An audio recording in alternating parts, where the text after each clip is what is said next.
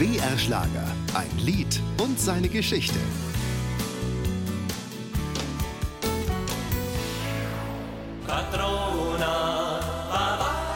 Das Original Nabtal-Duo mit seinem großen Hit Patrona Bavarie. Breite deinen Mantel aus, unser Land.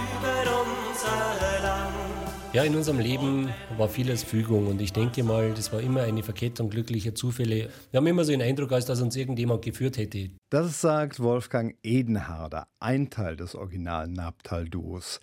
Der andere ist Willi Seitz. Vielleicht ist es ja die Patrona Bavaria gewesen, die die schützende Hand über die beiden Musiker aus der Oberpfalz gehalten hat, schon lange bevor die beiden mit ihrem Lied über die Patrona Bavaria erfolgreich waren. Damals, wir haben halt einfach als unbekannte Musikanten übers Dorf getingelt und wir haben einfach festgestellt, dass die Menschen draußen unsere Musik immer gerne gehört haben, mit dem wir sie unterhalten wollten. Dann sind Wolfgangs Eltern tätig geworden. Meine Eltern sind damals zum Bayerischen Rundfunk und da hat uns ein Redakteur, das war der Walter Föhringer damals, die Empfehlung gegeben, zu einem Produzenten in Regensburg zu gehen.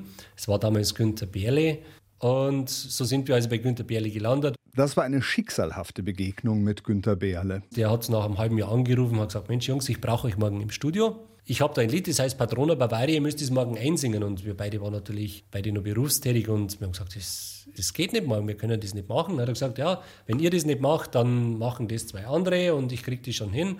Wir haben natürlich alle Möglichkeiten wahrgenommen, um das auch wahrzunehmen und sind den nächsten Tag ins Studio, haben das am letzten Tag beim Grand Prix der Volksmusik eingereicht und die weitere Geschichte kennt man ja. Das Original Nabtal-Duo hatte gerade noch kurz vor Einsendeschluss für den Grand Prix der Volksmusik die Kurve bekommen.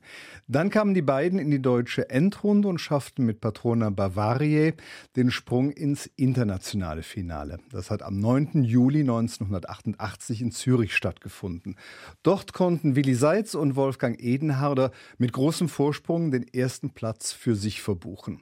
Danach schafften sie mit ihrem Siegerlied einen der größten Verkaufserfolge in der Geschichte des volkstümlichen Schlagers. Mit Heimatlichem hatten sie gepunktet und das spielt auch heute in Corona-Zeiten eine große Rolle. Ja, Heimat ist ja heute wieder ein sehr wichtiger Begriff. Viele Leute machen Urlaub wieder in der Heimat. Also ist sehr in, nicht weil Heimat in ist, sondern wir sind in einer ländlichen Gegend aufgewachsen.